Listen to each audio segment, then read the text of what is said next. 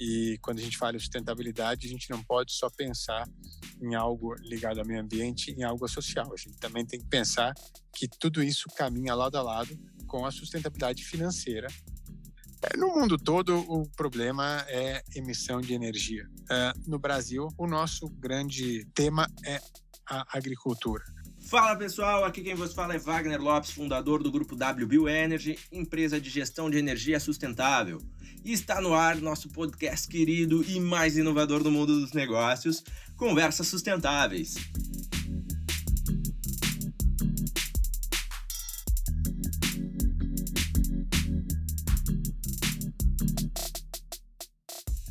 Antes da gente entrar no nosso bate-papo bacana de hoje, se eu te falar que investir em um novo profissional pode ser custoso, provavelmente você vai dizer que já sabe disso. Afinal, há diversos fatores dessa operação que podem envolver um tempo considerável até o profissional chegar a obter o resultado para o qual foi contratado. Correto? E se você pudesse acelerar o seu projeto e gastar menos esforços com isso? Quero te apresentar a BravoSul. Eles acreditam no nosso podcast e eles possuem um time especializado para acelerar novos negócios. Promovem alocação de equipes dentro da sua empresa, atuando como um braço adicional ao seu time. Procure por BravoSul no Instagram ou LinkedIn e entre em contato. Sua grande ideia está esperando para sair do papel.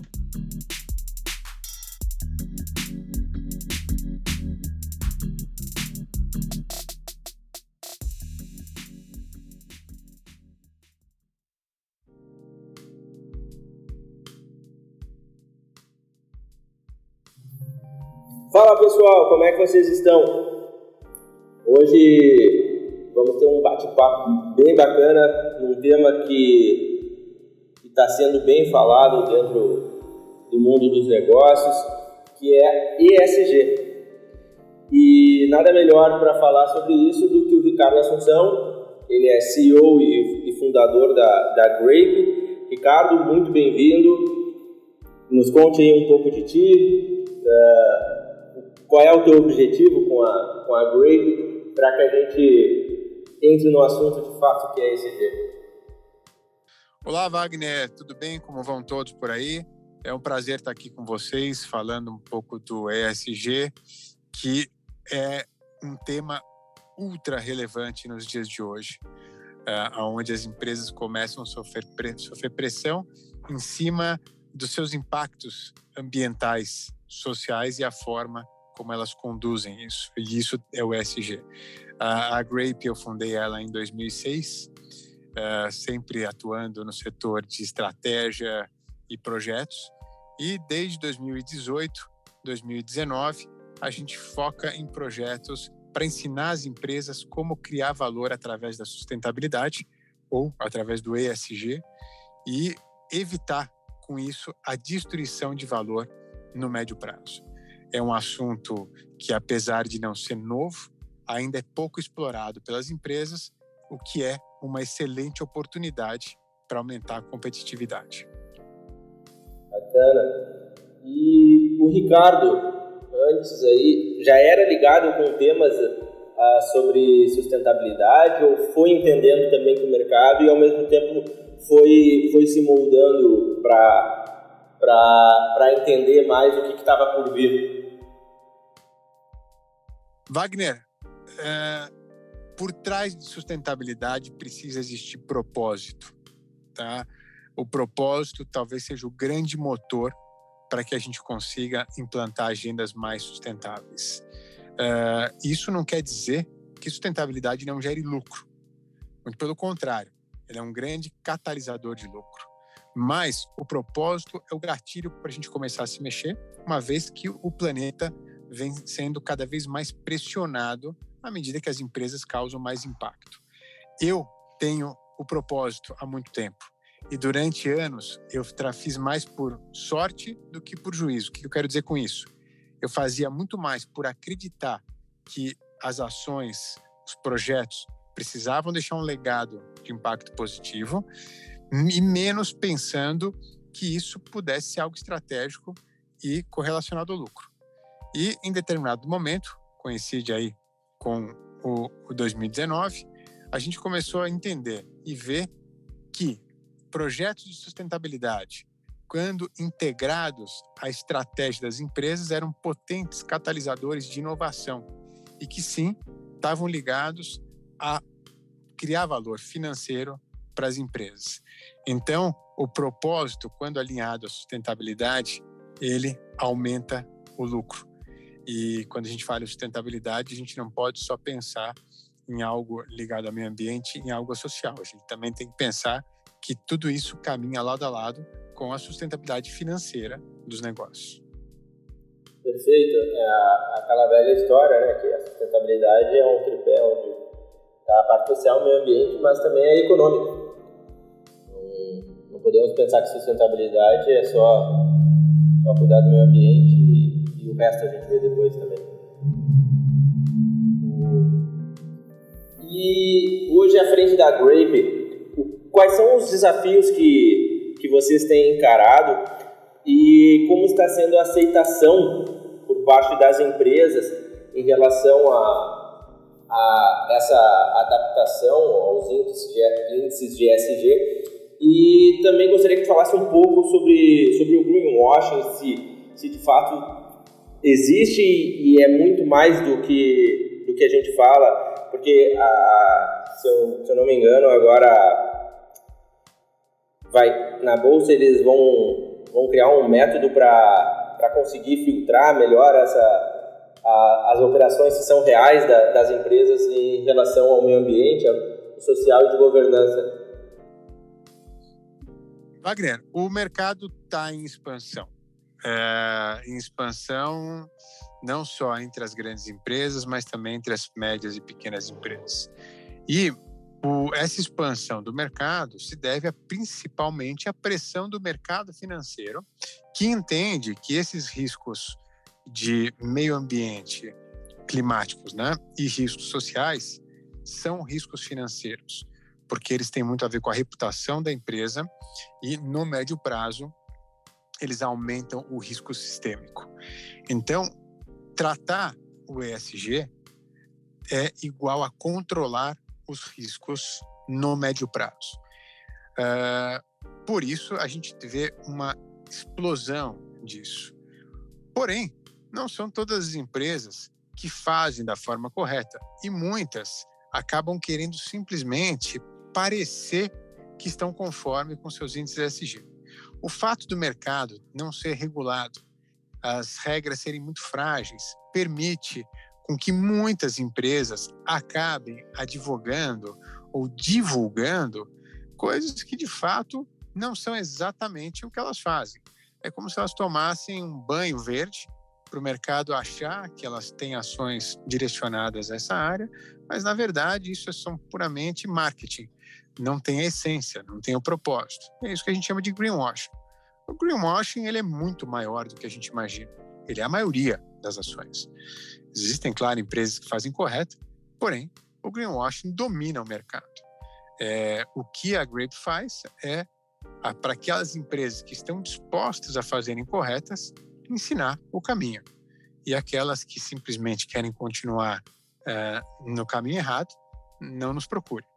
É, o mercado, atento a isso, tem criado regras para tentar coibir a prática do greenwashing, porque isso atrapalha todo mundo é, e está ligado a baixos índices de produtividade, baixos índices de eficiência em cima de sustentabilidade, inclusive.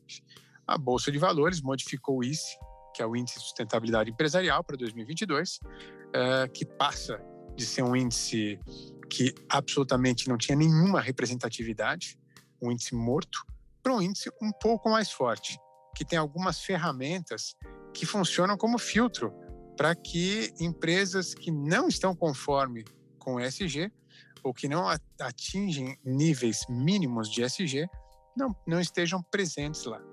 E uh, não é só a Bovespa que tem feito isso, né? a própria CVM, Comissão de Valores Mobiliários, tem criado algumas regras para as empresas de capital aberto para que elas consigam reportar os, os, os seus resultados ESG. Já que a gente falou em reportar, talvez o grande problema do mercado, junto com a falta de regras e regulação, é a falta de um modelo unificado de reporting, o que facilite para o mercado como um todo olhar e entender como aquela empresa está. Eu vou te fazer uma pergunta que de repente te façam bastante. Quando, que nem tu acabou de mencionar que a maioria das empresas no mercado é do greenwashing, por que, que onde é que vocês entendem que elas fazem, a, aplicam greenwashing? Pelo fato de não acreditarem no movimento de, de ESG, que é sustentabilidade, e eles querem se adaptar ao mercado? Ou simplesmente por, ah, depois a gente vai ver isso com mais atenção e por hora só vamos fazendo esses moldes aqui, entre aspas, numa ingenuidade. Por que tu, quais são os argumentos será que que tu enxerga, que ela, para elas não se, se adaptarem de verdade e serem uma, uma empresa realmente engajada com, com, com a causa de, de bem-estar para todas? É, olha, a gente tem os dois casos. É, eu não chamaria de ingenuidade, mas você tem as pessoas que não têm o, têm o desconhecimento, Wagner. É, pelo desconhecimento, acabam incidindo em greenwashing. Aí você tem uma parcela de empresas que querem aproveitar o momento e como se isso fosse um custo de oportunidade. Então acabam apostando em estratégias de marketing sem ter ações de lastro para isso. E o terceiro grupo são aquelas empresas que até gostariam de ter uma estratégia de sustentabilidade. Mas como sustentabilidade não é algo que acontece do dia para a noite, acabam abandonando seus planos e não abandonam a divulgação deles. Então, é, o greenwashing ele é quase que uma anomalia presente, que não tem a ver só com má fé, mas tem a ver com isso, com desconhecimento de causa e com falta de propósito de levar os projetos em frente. Agora, qual é o problema do greenwashing? Fatalmente, essas empresas que caem nessa prática não vão conseguir criar nenhum valor e podem e, e fatalmente olharão lá na frente, né, olharão para trás e vão dizer, olha, não funcionou. Então, o que a gente precisa hoje é deixar muito claro para o mercado, né, que o que é o greenwashing, para que todos saibam e saibam o seu impacto, para lá na frente o, o custo não ser tão alto para essas empresas que acabaram entrando aí nesse nessa prática que de fato é uma prática ruim. Tá. E esse cidadão que lidera uma empresa e, ele não tem a informação suficiente ou ele, existe essa descrença. Por, uh, quais são os resultados? Há essa, esses índices de, de empresas, uh, vamos falar, listadas na Bovespa, que elas tem uma rentabilidade maior do que as empresas que não praticam a, essa agenda? Tem algum índice que ele possa, assim, pô, tá realmente acontecendo um movimento aqui e tá, tá, entrando muito mais capital nessas empresas do que nessas, uh, do que empresas do meu perfil? Porque existe um pessoal, como eu, eu encaro essa situação que o propósito ele tem que ser claro e ele tem que partir de cima para que todo mundo engaje, mas tem o pessoal que é mais cético, que ele quer aquela história, ou tu faz pelo amor ou tu faz pela dor. E tem algo que a gente consiga, ó, isso aqui é o que está acontecendo e isso aqui é tudo que tua empresa pode alavancar como empresas similares que já tem resultados uh, visíveis e bem impactantes em relação às mudanças. Wagner, tem duas coisas que eu tenho dito muito. Primeiro, ESG não faz milagre. Então, para os empresários que esperam um milagre, não vão, não busquem, não busquem o SG, né? Uh, busquem uma igreja, busquem fé, para aí o milagre pode acontecer. Mas o SG não faz milagre e nem muda o modelo de negócio. Bons modelos de negócio são sempre bons modelos de negócio e modelos ruins de negócio, mal geridos, são sempre modelos ruins de negócio. O ESG, o que ele faz, ele ele minimiza o risco da empresa. Ele aumenta a possibilidade da empresa de prosperar, é, de ser mais competitiva e de enfrentar as pressões crescentes que a gente vai ter na próxima década. Tá? O SG tem relação a isso.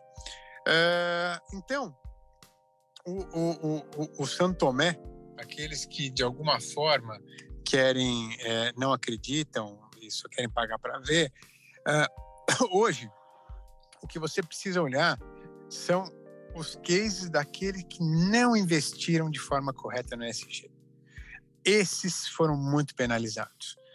E, para a gente olhar as empresas que de fato criam valor com ESG, a gente tem que olhar mais para trás, porque não é alguma coisa como a gente tem falado.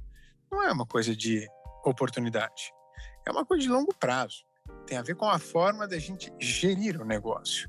Né? Então, para a gente ver como o, isso vai afetar uma empresa, a gente olha lá para 1995, no maior estudo que já foi feito por três universidades, Harvard, uh, Oxford, na Inglaterra, e uh, uh, London Business School, também na Inglaterra, por três professores, Robert Eccles, Ioannis Ioanno e George Serafian, e eles analisaram 180 empresas americanas de capital aberto equivalentes do ponto de vista financeiro, porém metade delas já investia num portfólio de sustentabilidade e tinha isso como propósito, a outra metade não.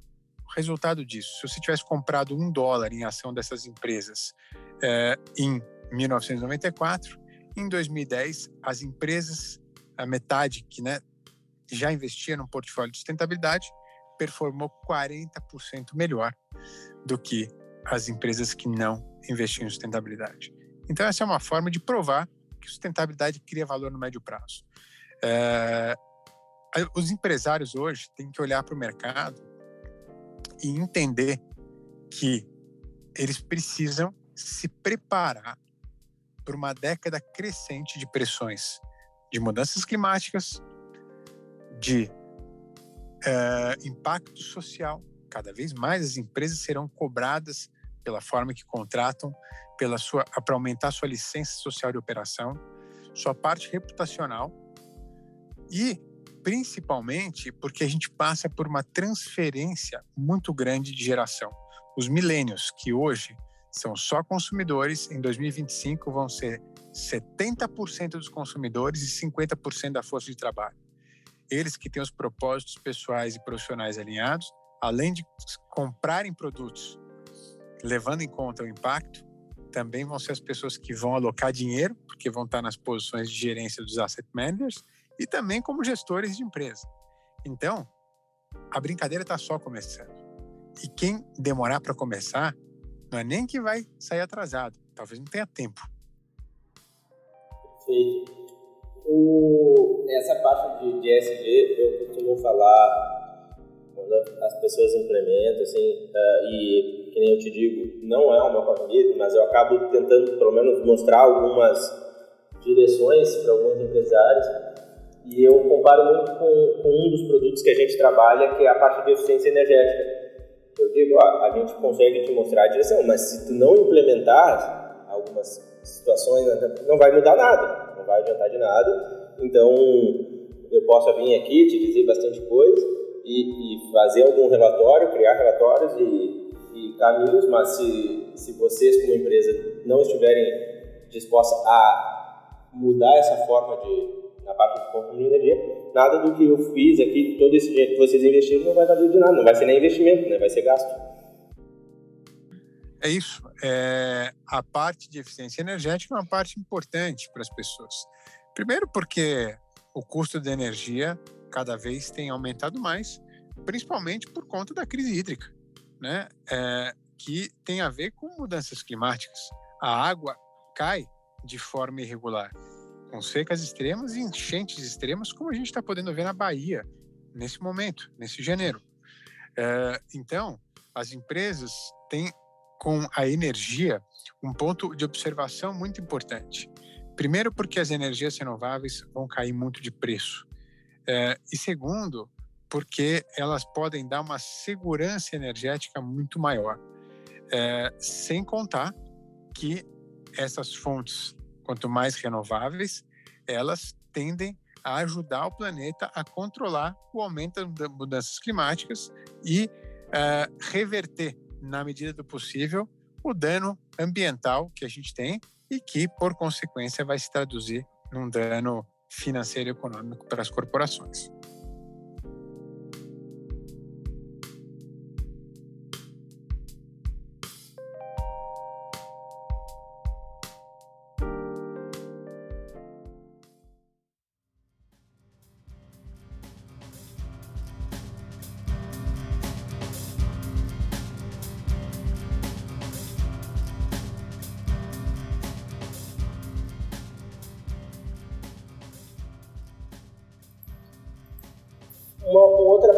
Queria conversar é sobre a COP26. Se tu puder fazer um resumo do, do que tu viu lá e de pontos importantes que tu, tu quer trazer para compartilhar com a gente do movimento de que, que foi falado a nível mundial uh, e como o Brasil também tem, vai se posicionar em relação a isso. Gostaria de, de, te ouvir um pouco da, da tua visão a COP26 ela é um encontro anual dos países para debater as questões relacionadas a clima, à mudança do clima. É, os países né, é, signatários da ONU, neste encontro, eles discutem as metas e se essas metas são ou não suficientes para conter o aquecimento global. O que a gente vê é que elas, as metas atuais não são suficientes para conter o aquecimento global. Só para você ter uma ideia, se a gente somar as metas de todos os países hoje que chamam NDCs, as emissões sobem até 2030 em mais ou menos 10%, o que é um problema. E significa que a gente ainda precisa fazer mais. Agora, o que é fazer mais? Não adianta a gente pressionar as, a, o setor de energia, por exemplo, para uma mudança radical para uma matriz limpa, se a gente não consegue implantar uma matriz limpa e ficar uh, não ficar dependendo do petróleo. Isso é um problema. A gente cria um, uh, um problema dentro de um problema. Por isso, existe a necessidade de a gente aumentar a oferta de capital para acelerar a implantação de programas relacionados principalmente à energia renovável, para que a gente consiga ficar menos dependente dos combustíveis fósseis. Isso não é fácil, tá? E não adianta a gente entrar em desespero. Essa COP26 retratou muito bem disso. Ah, os países demoram muito para se movimentar, a ONU tem uma velocidade muito lenta. E, claro, o poder econômico e as grandes emissões estão nas, no setor corporativo. Por isso que a gente viu foi uma presença massiva do setor corporativo, das empresas, na ONU, né, na COP, debatendo esses assuntos, porque a responsabilidade está em cima delas. Talvez elas não serão as grandes afetadas e as grandes cobranças também recairão sobre elas. Então, a primeira coisa que a gente pôde ver foi uma presença enorme de empresas nacionais, das grandes empresas, participando do debate. Isso é uma tendência cada vez mais. A gente vê o setor privado participando uh, uh, de forma ativa dessas discussões. Eh, eles têm uma capacidade muito grande de se movimentar, muito maior do que a ONU. Eh, em segundo lugar, falando um pouco do Brasil, o Brasil, ele, diferente do mundo, onde o problema das emissões é energia e transporte, o Brasil tem o problema das emissões advindas do agro, que é um setor de extrema importância para nós. É um setor que é importante para o PIB, é importante para a geração de empregos e que a gente precisa não condená-lo, mas melhorá-lo. E aí o Brasil vinha enfrentando o, o, o, o vinha impondo uma resistência muito grande para aderir a alguns acordos internacionais. O Brasil, de fato, ficou com uma imagem muito ruim no mundo, porque não soube contornar e não soube articular as questões relacionadas ao agro. A COP, a gente entrou como uma imagem de vilão e conseguimos sair com uma imagem um pouco melhor, uma vez que a gente aderiu a dois acordos importantes mundiais, o acordo do metano, da redução do metano, que é o principal gás da pecuária, né? e há outro que é o, o ponto-chave, que é o desmatamento ilegal. Né? Uh, o nosso calcanhar de Aquiles no mundo é o desmatamento. Uh, e quando eu digo desmatamento ilegal, parece que é uma coisa do passado, mas não é. A gente sabe que isso acontece muito. E tem que ser combatido. Também não é fácil, mas cada vez mais o governo federal precisa pôr mais esforço em cima disso. É um absurdo a gente colocar como meta 2030 para acabar com isso. Isso tinha, tem que acontecer antes. Então, o Brasil aderindo a esses dois acordos, alguns outros, mas esses dois os mais importantes, sinaliza para o mundo uma vontade real de cuidar dessas questões climáticas. Eu vejo que o, o, o, mercado de carbono, que talvez seja o grande tema discutido na COP26, ele sai vitorioso. Se a gente olhar a cotação, principalmente do mercado regulado europeu, vem crescendo, é, muito acima de outros investimentos. E também vejo um amadurecimento do nosso mercado local aqui, mercado voluntário, que tende a também uma, ter uma trajetória de crescimento e até uma correlação com o mercado regulado. É, enfim, a COP26 eu acho que inaugura uma nova etapa de forma de discussão das questões climáticas e agora este ano 2022 teremos a COP27 que acontecerá em Sharm el-Sheikh no Egito, onde o principal tema deve ser adaptação. Quer dizer, qual é o investimento que o mundo vai fazer para se adaptar aos danos que já são irreversíveis em relação a mudanças climáticas. Perfeito. Na parte do, do agro, que é onde tem sido bastante.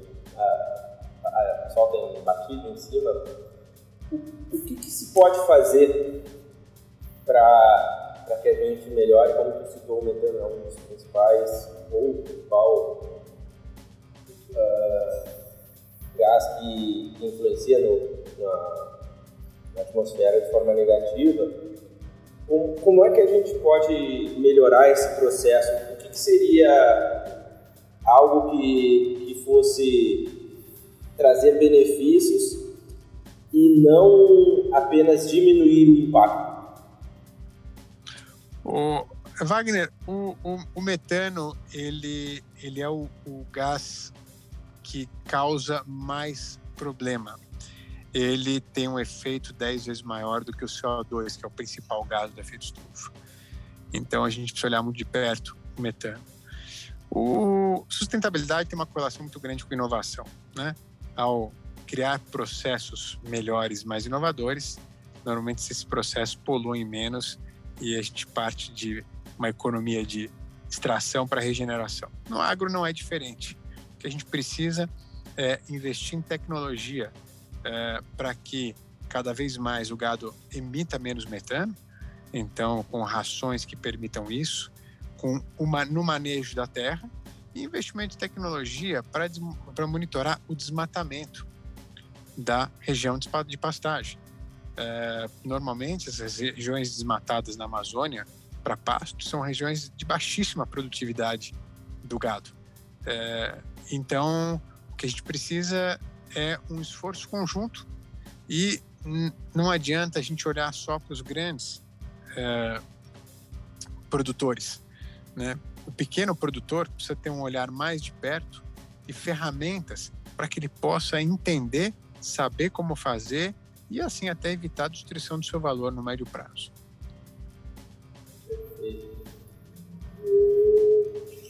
E Quais são os outros setores junto com o agro que, que tem sido ah, bastante atacado para que haja melhorias? É, no mundo todo, o problema é emissão de energia, queima de combustível fóssil. É, no Brasil, como eu disse para vocês, o nosso grande tema é a agricultura.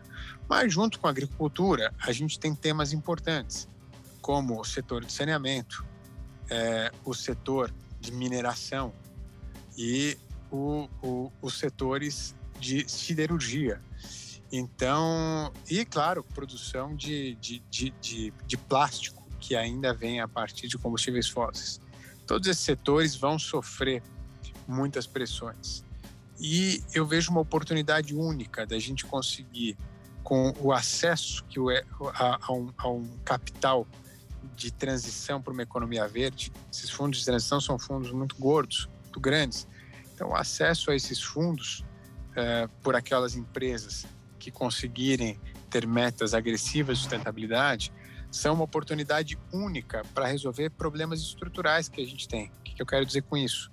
O setor de saneamento, por exemplo, uh, ao investir em inovação e ter acesso a mais capital, pode, por exemplo, resolver o problema que a gente tem de uma parcela relevante da população não ter acesso à água potável. 50% não tem acesso a, a, a, a tratamento de esgoto.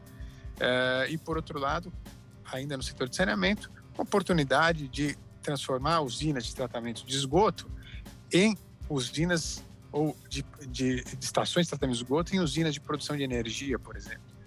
Então, existem muitas oportunidades para que a gente resolva problemas estruturais do Brasil. Como eu gosto sempre de dizer, as questões é, elas obedecem uma regionalização importante. Europa tem problemas diferentes dos Estados Unidos, que tem problemas diferentes do Brasil. Vamos olhar para os nossos problemas para poder resolvê-los sem tentar importar soluções, mas criar soluções locais.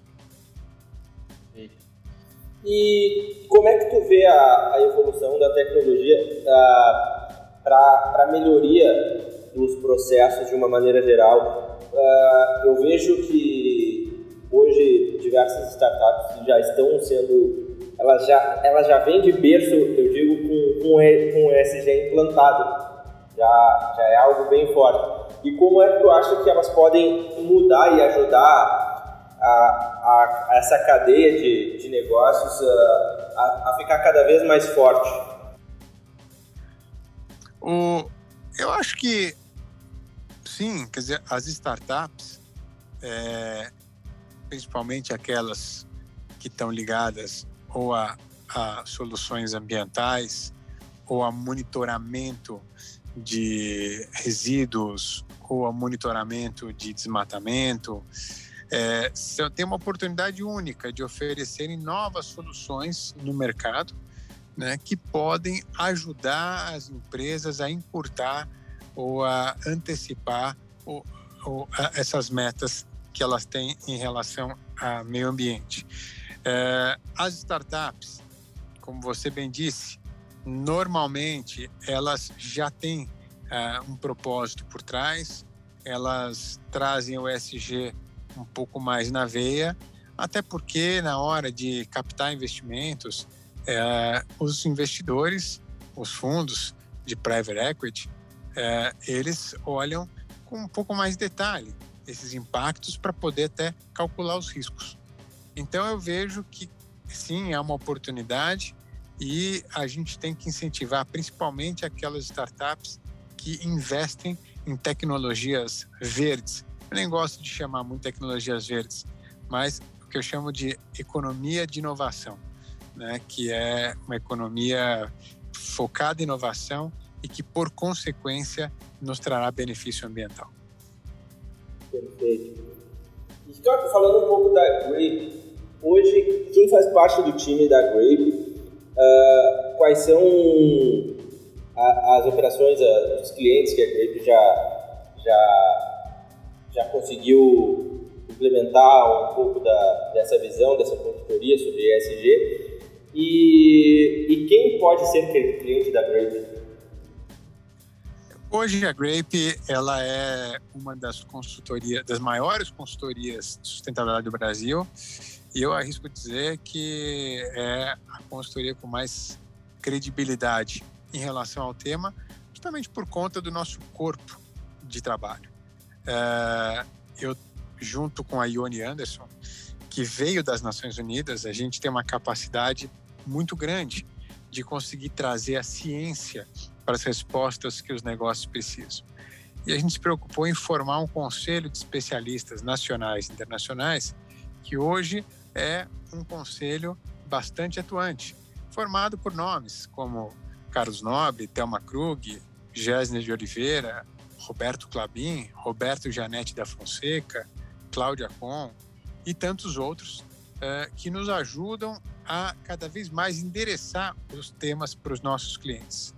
Então, hoje, a gente vem trabalhando de forma muito sólida com os clientes, talvez os clientes que formam as 50 maiores empresas do Brasil, mas o que a gente percebe é que a grande expansão do ESG está nas médias e pequenas empresas. Então, a gente criou ferramentas é, especializadas em atender o mercado de é, pequenas e médias, que é um mercado relevante, é um mercado de volume tremendo e talvez, talvez não, seguramente é onde a gente vai ver a maior expansão e o maior resultado é, nos próximos anos. E isso fez com que a gente saísse do, do escritório só de São Paulo e migrasse para o Noroeste Paulista, migrasse para o Mato Grosso, que é um setor muito importante para o agro, e com planos muito sólidos agora de atender o sul do Brasil, o Rio Grande do Sul, que tem empresas com características próprias e que, sem dúvida nenhuma, a gente consegue é, ajudá-las a criar mais valor através de sustentabilidade. O... Agora, no, na, nas empresas que tu comentaste que vocês atendem, algumas empresas do setor de energia, o que, que tu vê que elas enfrentam mais de dificuldade para adaptação? Eu vou puxar um pouco passado para o meu lado. O que, que tu enxerga que elas têm que, a parte mais de adaptação delas? As empresas de energia sofrerão uma pressão é, para cada vez mais diversificarem a sua matriz e buscarem soluções renováveis a partir né, do sol e a partir do vento. Uma vez que, se a gente pensar que as mudanças climáticas afetam o regime hídrico, a gente não tem mais a segurança que a gente tinha antigamente com a matriz hidroelétrica. Basta ver a crise energética que a gente passa nesse momento, sem muitos sinais de melhora. Uh, com isso, eu ensino, as empresas de energia têm talvez uma oportunidade de ouro na mão. Uh, investimentos hoje em energia solar e energia eólica, eles têm taxas de, né, de financiamento uh, com, muito competitivas e essas taxas devem melhorar e o que a gente vê é que o acesso a capital para esse tipo de projeto só tende a crescer. Então, uh, eu, eu diria que dentro da maior, do maior desafio do setor energético está também a maior oportunidade. Não vamos desperdiçar.